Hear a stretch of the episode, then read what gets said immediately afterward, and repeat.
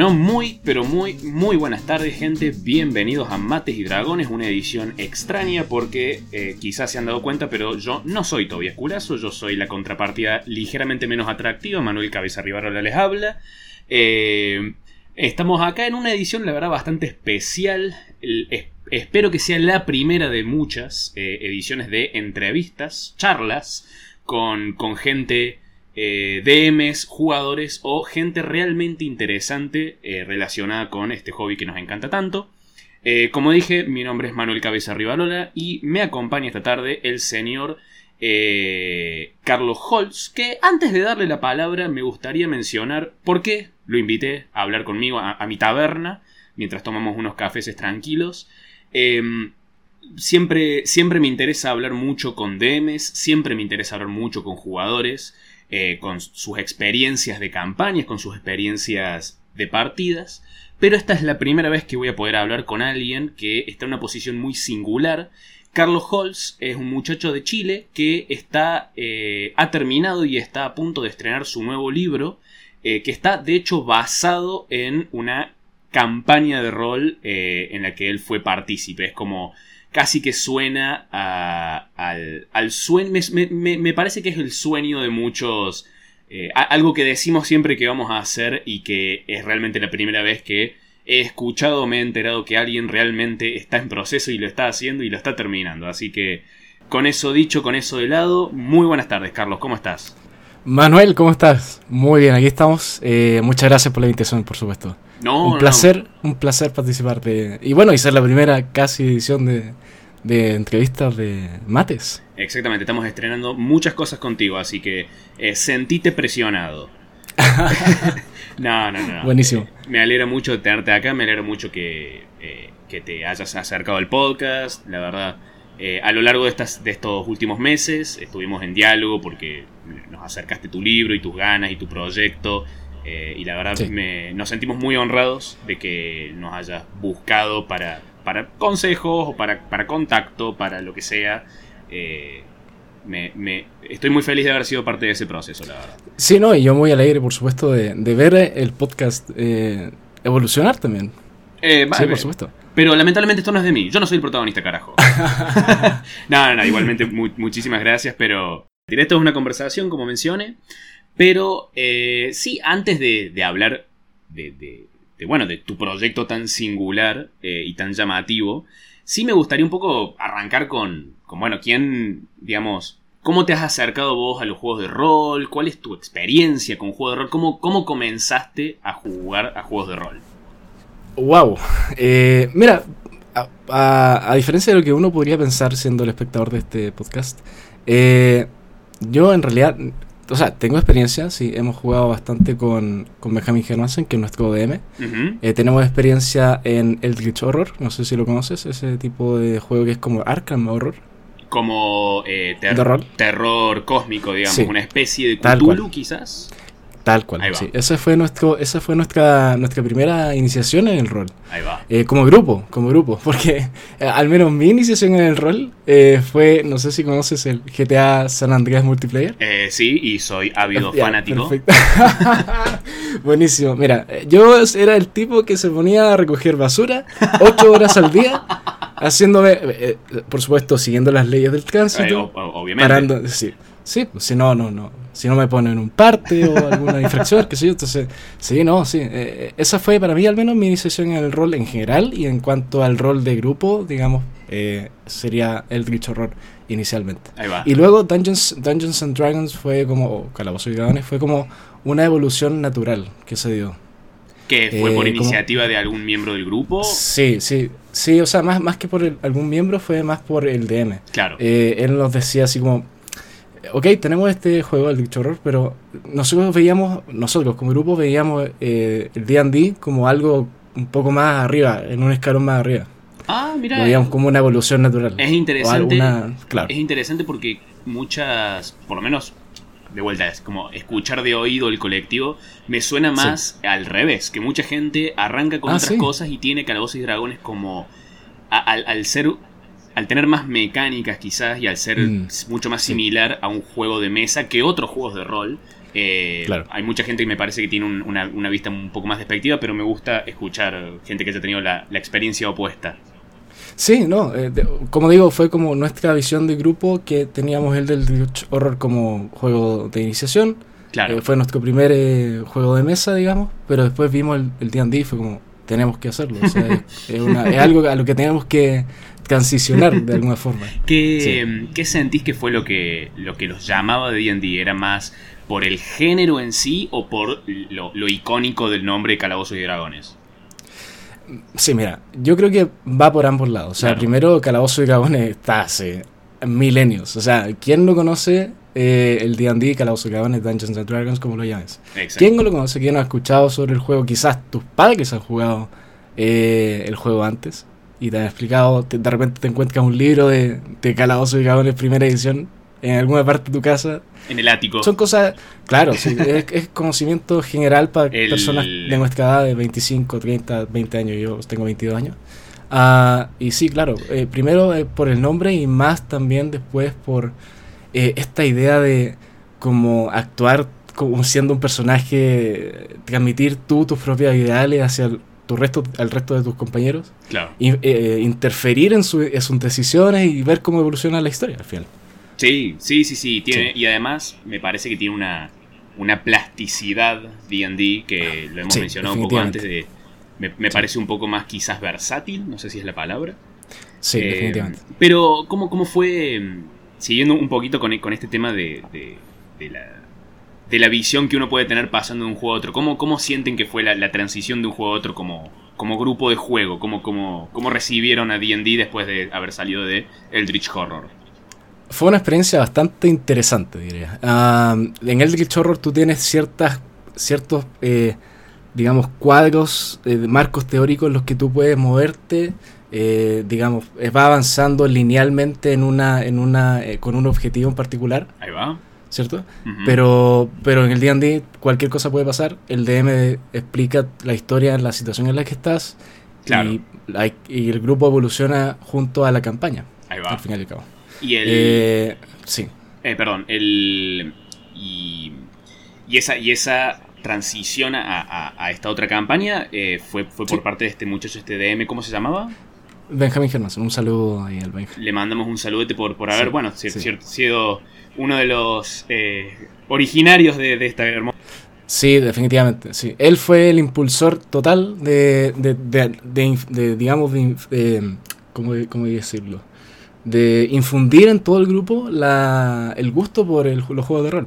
Primero con el Glitch Horror El profeta. y luego, claro, sí, definitivamente. Ha sido el DM desde el, desde el inicio de todo, sí. Claro. Sí, eh, debe tener un sentido de orgullo, espero. Mm, sí. Eh, y el.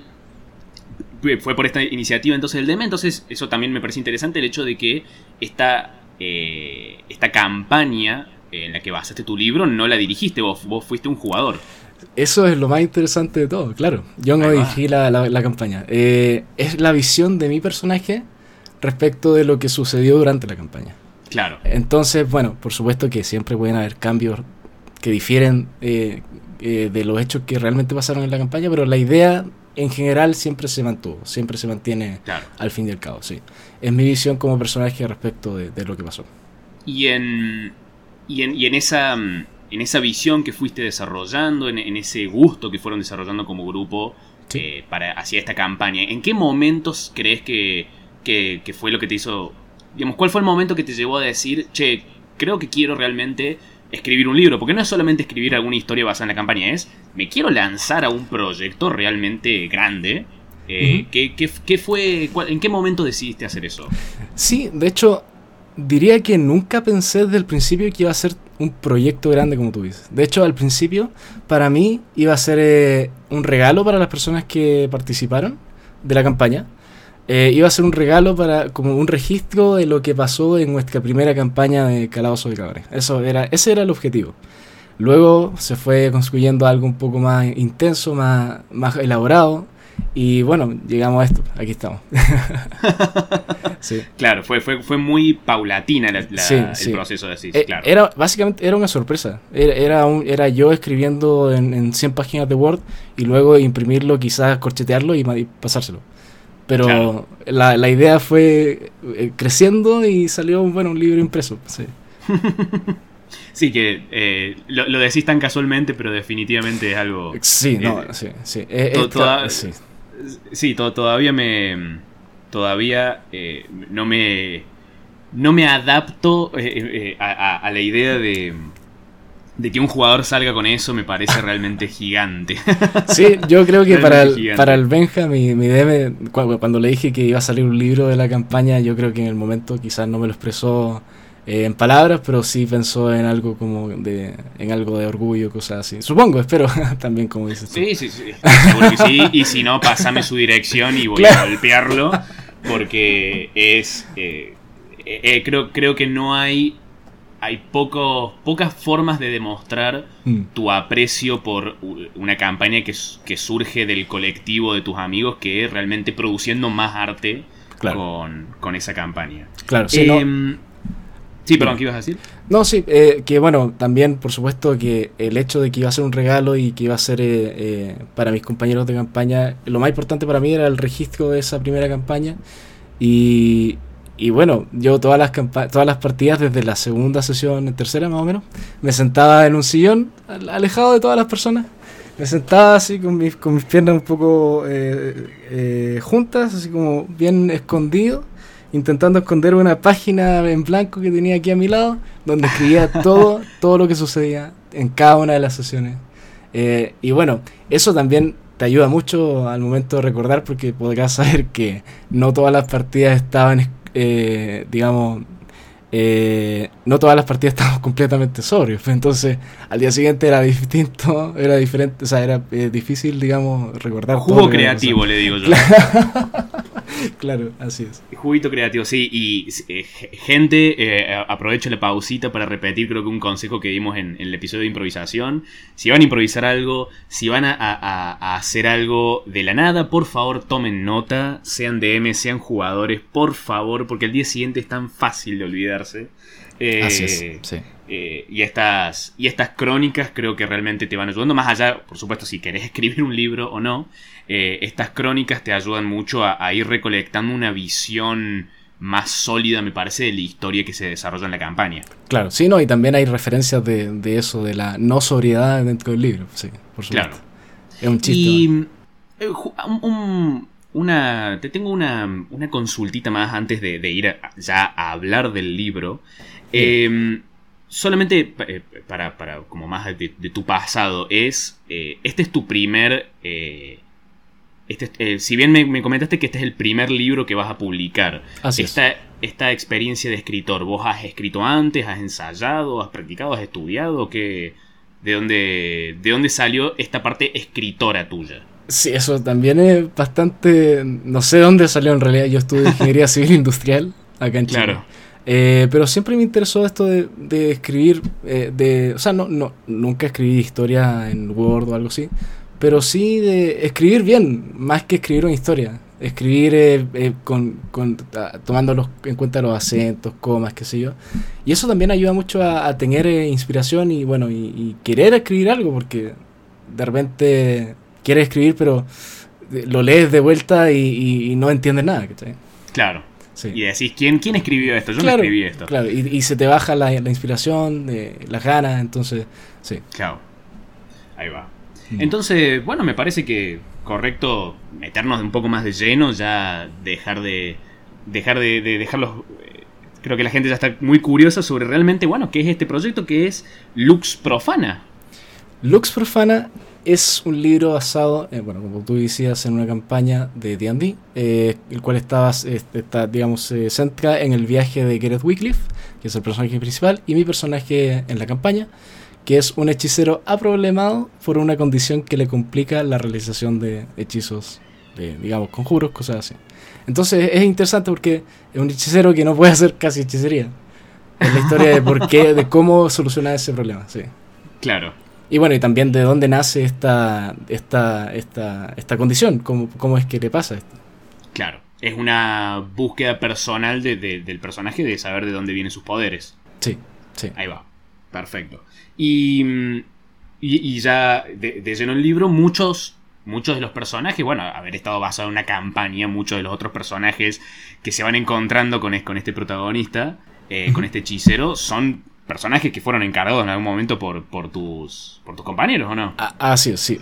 Eh, la mayoría son, son personajes que jugaron conmigo durante la campaña. De hecho, eh, durante el proceso de, escritura hubo que profundizar mucho en la personalidad de todos porque, bueno, como te podrás dar cuenta, en la primera campaña de, de un jugador eh, no todos llegan con un cartelito de, de, de, digamos, de actor profesional que pueda... No, para sí, no, no, que no. nadie era, eh, o sea, no lo digo en, mala, sino que en buena, de hecho. Nadie era capaz de, transmitir el personaje y eso fue una inspiración para mí para poder adentrarme más en cada uno de esos personajes. De hecho, yo le preguntaba a la gente, ¿cómo es tu personaje más allá de la campaña? Dime, cuéntame un poco más para poder eh, seguir escribiendo. ¿Cachai? Claro, o sea, te, preocupaste mucho por eh, mantenerte fiel a la idea de los personajes que tenían tus compañeros. Sí, sí. Y, como te digo, no, no culpo a mis compañeros porque nadie, incluso yo no, nadie tiene el cartel, como te digo, de, actor profesional. Entonces, entonces era necesario profundizar mucho en, la, personalidad de cada uno de los personajes. Claro, y, y además me parece una, una actividad muy divertida para poder desarrollar más los personajes es darle inspiración a alguien para que pueda escribir un libro, me parece tan... Eh, como que me dan ganas de hacerlo, digamos, es lo que quiero decir. y, además, no sé si habéis visto el meme, pero de vez en cuando caracterizan, digamos, los tipos de jugadores que te encontrarás en tu campaña, ¿no? No sé si lo has visto. Sí. Entonces yo, yo, yo, al menos era el tipo que te hace las ocho páginas de cafondo y eso al menos para mí me ayudó a tener una base muy, muy sólida respecto a mi personaje, pero eso no sucedía siempre con todos los personajes.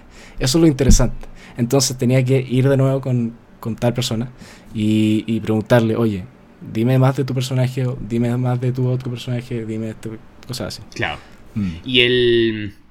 Y, y porque digamos, supongo que todo el proceso de adaptación, porque más allá de lo mucho que queremos nuestras campañas y lo mucho que queremos redactarlas, me, parece que no, me parece que no es lo mismo un libro que una campaña. Tiene como desafíos distintos para, para todos los otros huecos, por así decirlo, que no los llenaban, eh, no los podían jugar, llenar tus compañeros porque estaban por fuera de sus personajes.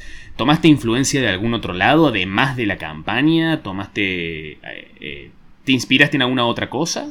Sí, no, sí, definitivamente diría que eh, Juego de Tronos, los libros principalmente, no los he leído, debo decirlo, pero sí sé cómo se, cómo se estructuran los libros de Juego de Tronos y cada uno tiene como capítulos eh, las visiones de cada uno de los personajes y eso es un buen manejo de varios personajes dentro de una historia.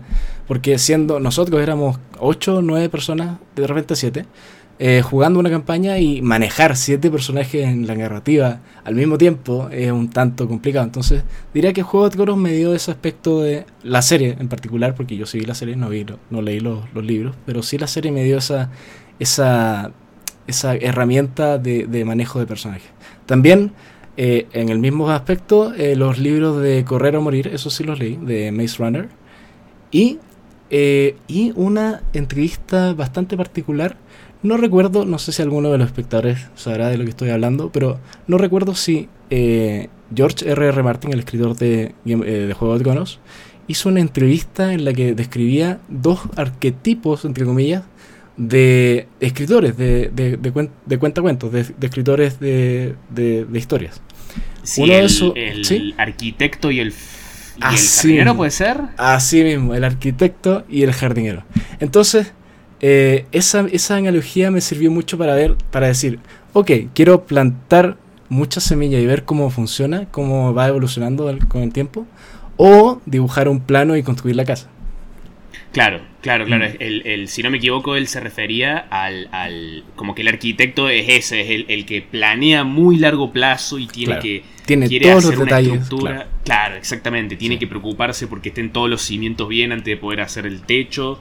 Eh, en cambio, el jardinero es como. Me, me, gustó mucho como lo describiste vos. El que va mm. plantando semillas y ve cómo florecen y las va manteniendo a medida que florecen. Claro, así es. Eh, ¿Vos te sentís que estás en, ese espectro o, te vas más por un lado que para otro? Qué buena pregunta. Eh, porque todo está condicionado a la campaña. Digamos, la campaña siendo yo el personaje, un personaje más dentro de la campaña, la historia está hecha. Claro. Si te das cuenta.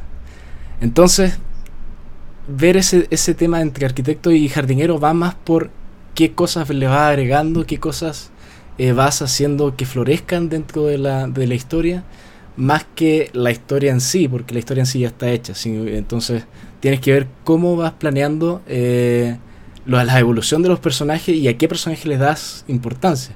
En ese aspecto uno podría aplicar esta analogía de arquitecto del jardinero, porque la historia, como te digo, ya está escrita. Claro. Ya está, hecha. Sí, ya está hecha, sí. ¿Sentís que eso fue te hizo tu trabajo más fácil o, simplemente te puso otro juego de desafíos? Eh, en, cierta parte fue más fácil, sí, porque como te digo, yo me sentaba eh, en, el sillón y me ponía a escribir todo lo que sucedía en las campañas, o sea, en, la, perdón, en, la, en las sesiones de juego. Y luego el día siguiente las leía y bueno, perfecto, entonces voy basándome en eso para seguir escribiendo. Pero, pero ah, bueno, ahí, ahí tienes un poco de ayuda con el tema creativo. Pero luego se dieron todos los problemas que te lleva eh, adaptar una campaña a un libro. Estás heredando su estructura y la estás aplicando en un libro escrito. Y eso a veces no funciona. Claro. Sí, es, justo... Eh, e, eso, eso es una de las cosas que más pensaba, sobre todo cuando te acercaste, eh, me, acercaste un poco la idea y, y hablamos el, intentar proyectarme a tu situación de, eh, de, que quizás llegar un día y decir, la verdad, esta sesión eh, estuvo muy buena, pero como viene el libro, capaz no pega tanto. Eh, digamos, dicho en general, tener que cambiar detalles para servir más las necesidades del libro que de contar fielmente la historia. Como... Mm, ¿Cómo ¿Cómo sentís que lidiaste con ese problema? ¿Cómo sentís que, lo pudiste sobrellevar bien?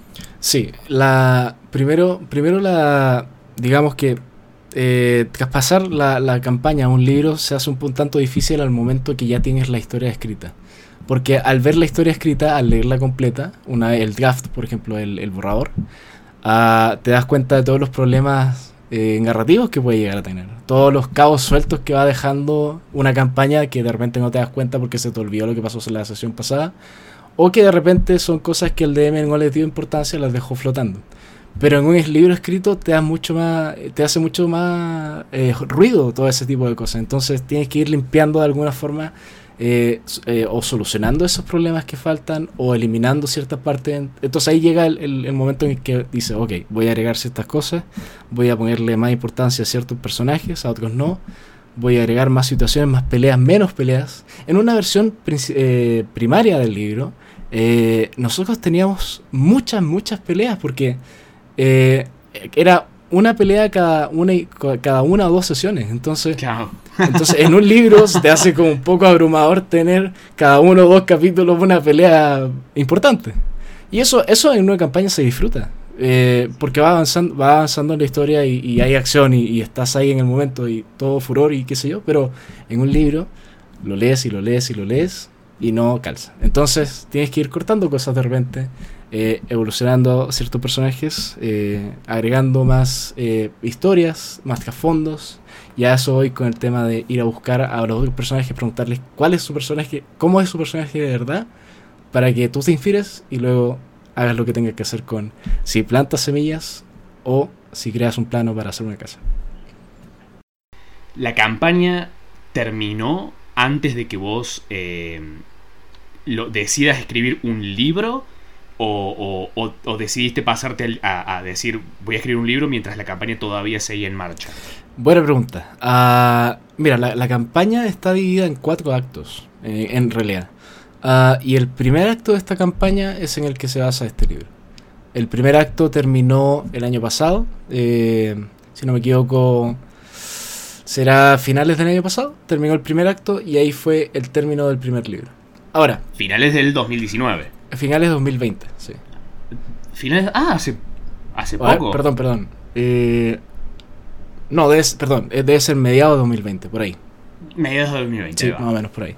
Ahora, ¿por qué esto de los cuatro actos? A, nuestro DM se le ocurrió, como éramos tantas personas, eh, darle a cada uno, como tú decías en uno de los capítulos anteriores de Mates, darle a cada uno, eh, cada uno de los personajes su caramelo. Eh, digamos, el momento, el hecho que hace evolucionar al personaje según su trasfondo. Y justo, y justo calzó, yo no, lo, no, no le dije nada al DM, solo se dio, que durante el primer eh, acto fue en el que a mí me dieron mi caramelo, digamos, este hecho, este momento en el que mi personaje evolucionó a cierta cosa. Bueno, no voy a decir nada, o, evolucionó, no evolucionó, eh, digamos, como Dragon Ball, sino que algo pasó que hizo que el personaje cambiara de alguna forma. Entonces, eso, e, eso fue lo que armó ya finalmente el arco narrativo, el, el, arco evolutivo de, de Gareth Wycliffe, que es el personaje principal de, de la historia, sí. Y, y, también me dio mucha inspiración también para eh, seguir escribiendo. Claro. Sí. Y el, el, lo que pensás quizás eh, escribir a futuro sería basado en los siguientes actos de la campaña? Uf, buena, buena pregunta. Ah, es que cuando tú haces cambios en la, en la narrativa de, de, cómo se va dando la, la historia, de repente pasa mucho actualmente con, cosas como libros de Juego de Tronos y la serie de Juego de Tronos, ¿cierto? De repente es muy probable que en algún momento, o si quien ya no lo ha hecho, que en algún momento difieran de los libros la serie por ciertas cosas que tú agregaste en un principio y que ahora están teniendo consecuencias como no lo están teniendo en el libro, por ejemplo. Entonces, entonces cosas que de repente tú cambias hacen que hacen que tengas que diferir, digamos, de la campaña, en este caso, diferir de la campaña original. Ah, entonces no sabría responder esa pregunta, pero de que... No, tampoco sé si que va a haber un segundo libro, seguramente después vamos a hablar de eso, pero eh, sí, es muy, eh, eh, es muy importante ver cómo es que tú hiciste la narración para ver si es que vas a diferir o no de lo que tú estás experimentando, digamos, en la campaña presencial o, bueno, en este caso online. Claro, mm, sí, con las últimas situaciones. O sea, eh, una vez que está como eh, que está todo puesto en marcha, estás priorizando más la narrativa que ya tenés en el libro, más que la que se pueda llegar a dar en la campaña. Así es, sí, sí. Entonces eh, es muy probable que después tengas que disociarte de la campaña por completo y continuar la historia por otro lado. Sí, definitivamente. Sí, e, es eh, definitivamente un proceso muy singular en el que estás y por eso me, parece tan interesante y me gusta tanto. El, em, ¿cuál, ¿Cuál...? Porque creo que mucha gente, sobre todo gente relativamente nueva del hobby y gente no tan nueva del hobby, creo que se confunde mucho el hecho de ser DM con ser escritor. Eh, yo no soy el único que sostiene esto, pero para mí el, el DM no escribe historias, el DM escribe aventuras. O sea, escribe la oportunidad para que salga una historia de, eh, de la campaña. No sé si vos compartís esa postura. Yo diría que, uff, ahí tenemos, creo que, creo que tenemos una, una, eh, una diferencia de posturas porque diría que escribir una campaña no muy distinto a escribir un libro. Ahora, hay una diferencia importante, sí, luego te la diré, pero en cuanto a, por ejemplo, fichas de personaje, ambientaciones, eh, situaciones, hechos, eso los puedes preparar en ambas cosas, en ambas, en campaña o en un libro. Los puedes preparar antes de escribir la campaña o antes de escribir cómo se dará eh, el libro en, particular. La diferencia eh, principal, diría, es el formato y, bueno, que tienes que escribir en un libro 60.000 palabras, 80.000 palabras, para contárselo a otra persona. Porque en una campaña, de seguro tus notas de campaña tú las vas a leer solo tú, como DM.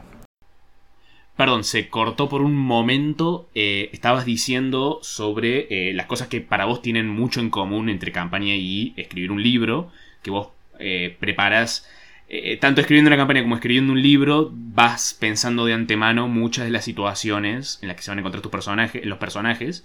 Eh, y que está, sobre eso estabas continuando con. Eh, sí, que la, digamos, la diferencia más importante, diría, es el hecho de que en la campaña tú tienes que, perdón, en el libro tú tienes que explicarle a una persona, contarle a una persona la historia. En cambio, en la campaña eh, todas las cosas que tú escribes como notas de DM, las vas a, escri- las vas a leer tú solo y la historia la vas a contar a, eh, a ma- a- a voz alzada, digamos. Entonces, Pero, sí.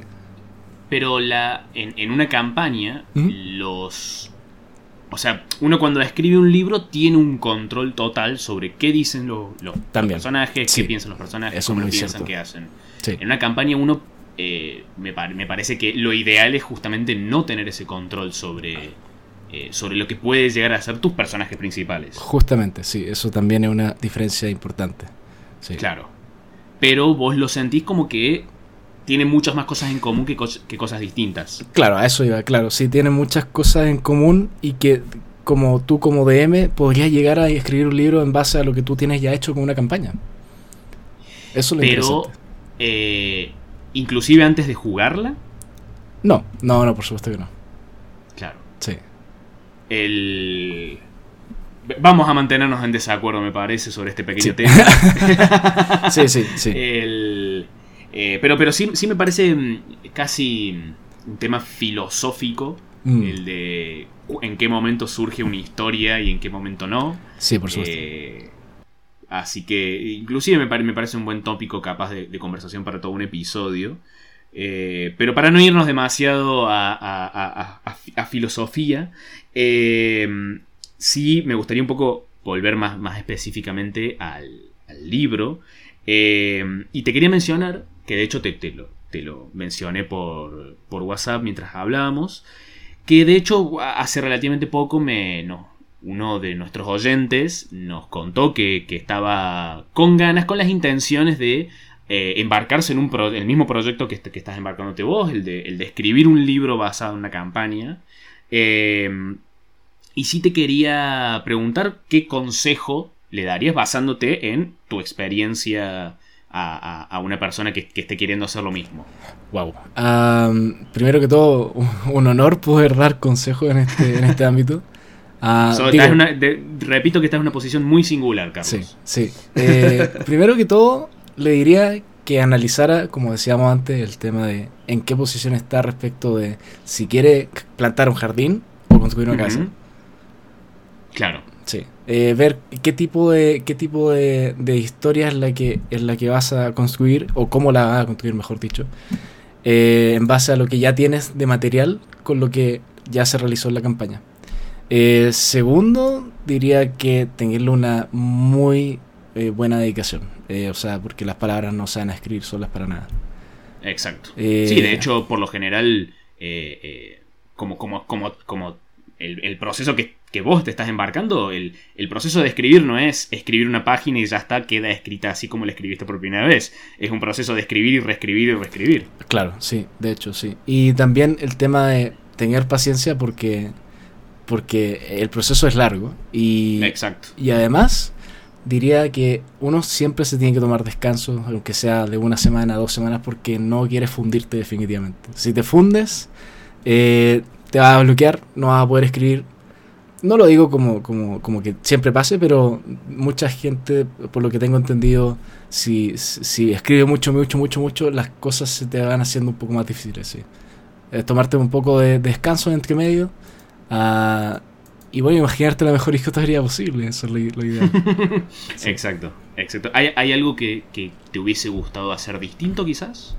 Mm, sí, sí, haber averiguado un poco antes eh, sobre, más sobre cómo escribir en particular. Sí, porque eh, muchos de, los de, los de los problemas que he tenido hasta ahora, hasta ahora, hasta el momento un poco antes de la publicación, es el cómo fui escribiendo la historia. Por ejemplo, un detalle muy, quizá, eh, muy particular, diría, es, por ejemplo, eh, los tiempos verbales. Si los estás escribiendo en pasado o en presente, si ya pasó y alguien te lo está contando o está pasando en el momento. A mí Claro. Eh, Cosas una- que en principio pueden sí. parecer simples, pero... Claro, pero se van, Claro. se van acumulando, acumulando y ahora hace, no, o sea, no hace poco, pero hace un tiempo me di cuenta de que el libro está escrito en ambas. O sea, como que está escrito en pasado y presente y no podía hacer eso. no Y eso es básico, eso es fundamental y yo no lo sabía. Entonces, cosas como un poco de formación que yo no tenía por, por, eh, digamos, estudiar eh, ingeniería civil industrial. Somos un poco cuadrados, digamos, para ese tipo de cosas, pero sí, sí, eh, un poco de formación quizás, si es que es posible, y si no, bueno, adentrarte en la escritura y, y ver qué pasa después. Claro. Sí, sí o sea, también eh, vos, vos tuviste un enfoque mucho más aprendizaje un aprendizaje durante, práctica. Sí, durante la escritura, sí. Sí, de hecho, con los, con los, con los editores que, con los que estamos editando, por ejemplo, Maximiliano Peñafiel y Enzo Mesqui, los quiero dar un gran abrazo porque ellos fueron parte de, la, de la construcción de este libro y, y de hecho nos dimos cuenta que en la primera mitad era totalmente distinta a la segunda mitad, porque justo al medio yo me di un, un descanso bastante largo y luego comencé con una visión totalmente distinta a cómo, a cómo construir la historia. Entonces, la segunda mitad era totalmente distinta a la primera y había que, bueno, arreglar eso, por supuesto. Y ahí va el tema de reescribir y reescribir y reescribir, porque nunca va a estar terminado, nunca va a tener ese punto donde tiene que estar, o nunca va a tener esa coma donde tiene que estar. Pero lo que sí es que en algún momento, ya cuando tengas una, una versión ya bastante más finalizada, más pulida, es dejarlo ir. O sea, en algún momento tienes que parar y decir, ok, está listo, tengo que dejarlo ir porque si no, nunca lo va a terminar. Y, ese consejo, si hay alguien que es DM y además está queriendo escribir un libro, es doblemente valioso porque también para la gente que prepara campañas, ese consejo es completamente válido. Em, justo mencionaste mandarle un saludo a tus editores, lo, lo cual me, también me interesa mucho hablar un poco de ese tema porque eh, yo y seguramente la gran mayoría de la gente que, está escuchando esta entrevista, eh, que va a estar escuchando este, esta entrevista, sabe muy poco de, bueno, yo, yo, escribo un libro. Después, ¿qué hago? ¿Cómo es el, qué hago si lo quiero publicar? ¿Cómo es, cómo es, eh, qué implica querer publicar tu propio libro? ¿Qué dirías vos? Uf, primero conseguirte un buen equipo, porque solo, lamentablemente, sé que es posible, eh, por cómo, por cómo he hecho el proceso de, escritura, pero se te va a hacer muy, muy difícil si es que estás solo en esto, eh, Manuel. Porque si no encuentras editores, por ejemplo, en, mi caso tuve la suerte de que dos de mis editores, dos de mis cinco editores, cinco, eh, eran jugadores de la campaña, entonces sabían lo que sucedía en la campaña y me podían ayudar a cómo redactar ciertas partes, cómo agregar otras cosas que no estaban, pero que tengan sentido. Eh, otros, editores que eran Andrés Nissan Barramos, eh, Felipe García y Kendall Kant, les mando un saludo. A esos otros tres editores vieron un poco, un poco más objetivamente la, obra, porque ellos no estaban involucrados en la campaña, entonces habían de las dos visiones y había mucho de, contraponer ambas para, para, sacar un resultado. Entonces, sí, primero definitivamente eh, encontrar un buen equipo con el que trabajar. Eh, y también que estén, que estén comprometidos también, porque de repente hay gente que no, que no está muy comprometida y bueno, se cae un poco el proyecto. Sí, es cierto. Eh, y de vuelta, consejo doblemente válido para una campaña. Si alguien no está muy comprometido con jugar una campaña, eh, poco se puede sostener. hace, cuánto que estás en este proceso? El, el, específicamente estar escribiendo un libro con intenciones de publicarlo. Con intenciones de publicarlo. Es que ahí hay un pequeño detalle. Porque, a ver, eh, la publicación no está tan centrada ni tan focalizada en hacer eh, venta del libro por sí masivamente, ni que esté en las librerías de todo el mundo, ni... O sea, ojalá si, si sucede, bueno, buenísimo, pero si no, da lo mismo. La cosa de la publicación es un detalle más técnico que eh, Amazon, Amazon KDP, también les mando un saludo. A, Amazon. un abrazo. Claro, un abrazo a Besos, a Jeff Besos. Eh, Amazon te permite publicar un libro y además imprimirlo eh, en un servicio que se llama eh, por demanda. Eh, entonces, publicar el libro te da, primero, el hecho de publicarlo y además poder imprimirlo para ti. En vez de, como te decía al principio, que imprimir un montón de páginas y corchetearlas. Ese es el tema. Entonces, hay un pequeño detalle técnico que mi visión era poder imprimirlo para tener algo más bonito, más que, más que de venderlo masivamente. Pero sí, sí, publicarlo también para venderlo masivamente es también una opción en Amazon. Claro, mucha gente, incluyéndome a mí, olvidamos fácilmente que Amazon surgió originalmente como una empresa centrada en libros. Sí, claro. Claro, claro. Y mm, ha sido eh, quizás, bueno, porque, porque has tenido suerte de trabajar con gente conocida y gente de confianza, pero eh, la, dificultad de este proyecto, si, si te interpreto bien, eh, se ha centrado mucho en, la construcción misma del libro que en la del proceso de... el proceso un poco más burocrático quizás. Sí, sí, diría, diría que escribir el libro es el 90%, bueno, escribirlo, editarlo, qué sé yo, es el 90% del trabajo. El resto es trámites. Sí, totalmente. O sea, publicarlo es, es una o dos tardes, digamos. Eh, el formateo quizás son dos tres tardes. Eh, porque eso lo puedes hacer tú. También puedes pagar porque te hagan un formateo en una editorial. Formateo me refiero a la estructura de cómo se ve en el PDF para que luego al, pasarlo a un libro se vea bien. Esa es la, la idea del formateo. Ah, pero eso lo puedes hacer tú también. No hay necesidad de gastar dinero. Aunque sí, si tienes, por supuesto, presupuesto, también existen otras posibilidades. En este caso, por ejemplo, ah, yo mandé el escrito a una editorial en España que se llama Autorquio, también les mando un saludo. Eh, y ellos me hicieron un informe de lectura en el que me decían ciertos aspectos están bien, ciertos aspectos están mal, ciertas cosas tienes que cambiar para que tu público objetivo esté interesado en tu, en tu libro. En ese caso, ellos lo tomaron como en una visión de venta. Yo no tenía tanto esa visión, pero sí me sirvió para, para mejorar el libro en cualquier aspecto posible. Sí. Claro, ellos eh, te, recomendaban cambios más a la narrativa que a, que a, temas, digamos, de quizás errores de ortografía. Sí, más a la narrativa, sí, sí. Claro, ahí va, entiendo, entiendo. Eh, bueno, la verdad es, eh, es interesante saber que hay muchas posibles avenidas para, para perseguir un proyecto como este tipo, digamos. Eh, y realmente me creo que también es síntoma o señal de eh, el aumento de accesibilidad que hay para que alguien independiente se, se, lance en estos proyectos. No sé si estás de acuerdo. Sí, definitivamente. O sea, eh, digamos, el hecho de poder tú publicar un libro, imprimirlo desde el sillón de tu casa, ya es una mejora increíble respecto a 20 años atrás. Yo creo que, de todas formas, hace 20 años yo creo que habían DMs, por supuesto, que sí querían ver su historia expresada en un libro, pero no tenían cómo. Ahora sí existe la posibilidad y es mucho más fácil de lo que uno cree. De hecho, eh, uno de mis santos griales eh, en cuanto a libros, eh, diría que es justamente el libro de Steven Erickson, que se llama Los Jardines de la Luna. Es parte de una saga de la batalla de Malaz, algo así se llama. Y ese libro justamente está basado en una campaña de Dungeons and Dragons, pero este libro salió hace 30 años. esa es la única referencia que tengo de, de, un libro basado en una campaña de D&D. Y es uno. Pero yo creo que de aquí a 20 años más, definitivamente, yo creo que van a haber muchos más libros de este tipo. Porque son muy interesantes. Y además que el proceso de escritura es totalmente distinto a uno normal, diría yo. La verdad es que no estoy seguro de eso. ¿Y mm, te gustaría eh, eh, digamos, eh, explayarte un poco de las campañas? O sea, ¿te gustaría escribir algún día algún libro que no esté basado en una campaña de ID?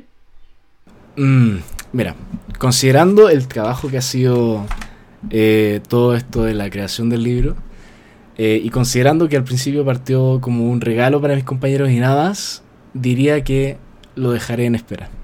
Claro. Sí, sí, lo dejaré en espera. Sí, vamos, vamos como eh, un, día por vez, vamos. Digamos. Sí, sí. Ah, perdón, la, la, la, saga que me refería antes no era la batalla de Malaz, sino que es Malaz, el libro de los caídos. Esa es la saga de los jardines de la luna de Steven Erickson. Lo recomiendo mucho.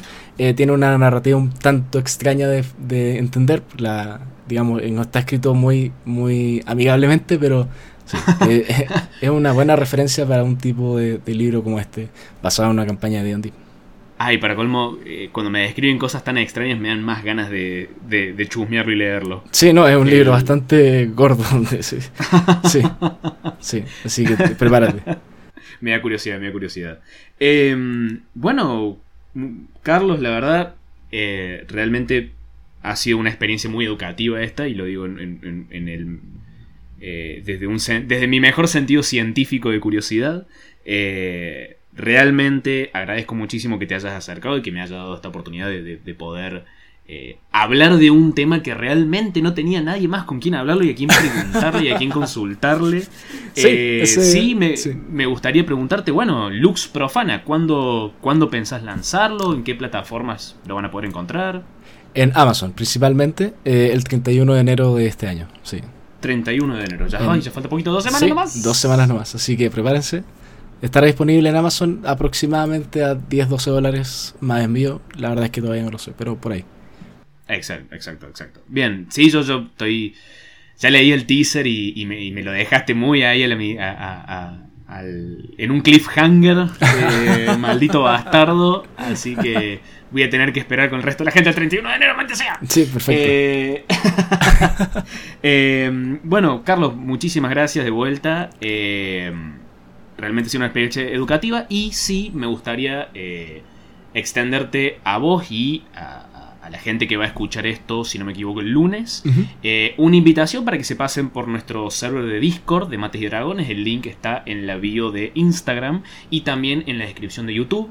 Eh, porque hay- en ese server también estás vos, Carlos, y seguramente organizaremos algún día de eh, donde la gente del server te pueda hacer preguntas y, y vos puedas contestar personalmente. Por supuesto, sí, Eh, estoy abierto a eso. De vuelta, nuevamente, no puedo agradecerte lo suficiente. Manuel, a ti agradecerte por favor la oportunidad de haber sido el, digamos, el primero, quizás lo que tú me dijiste, el primero de, de este tipo de, de formato en, en Mates y Dragones. Exacto. Una experiencia La- la- nuestra primera entrevista. Sí, una primera experiencia totalmente grata para mí, sí. Oh, Muchísimas gracias. eh, y bueno, me, me alegro eh, que te hayas. eh, eh, eh, espero espero que, que, que te haya gustado tanto como me gustó a mí. Muchas Eh, Nos, entonces los saludo, eh, nos estamos viendo gente, Mates y Dragones, nos pueden encontrar así en Instagram, también como Manuel Cabeza Rivarola y Tobías Culazo, pero lo importante es, es el Instagram de Mates y Dragones, que de vuelta el link eh, pues lo pueden encontrar en la descripción de YouTube, y si no, en Instagram como Mates y Dragones. Muchísimas gracias Carlos, nos estamos viendo, adiós. Muchas gracias. Chao, chao.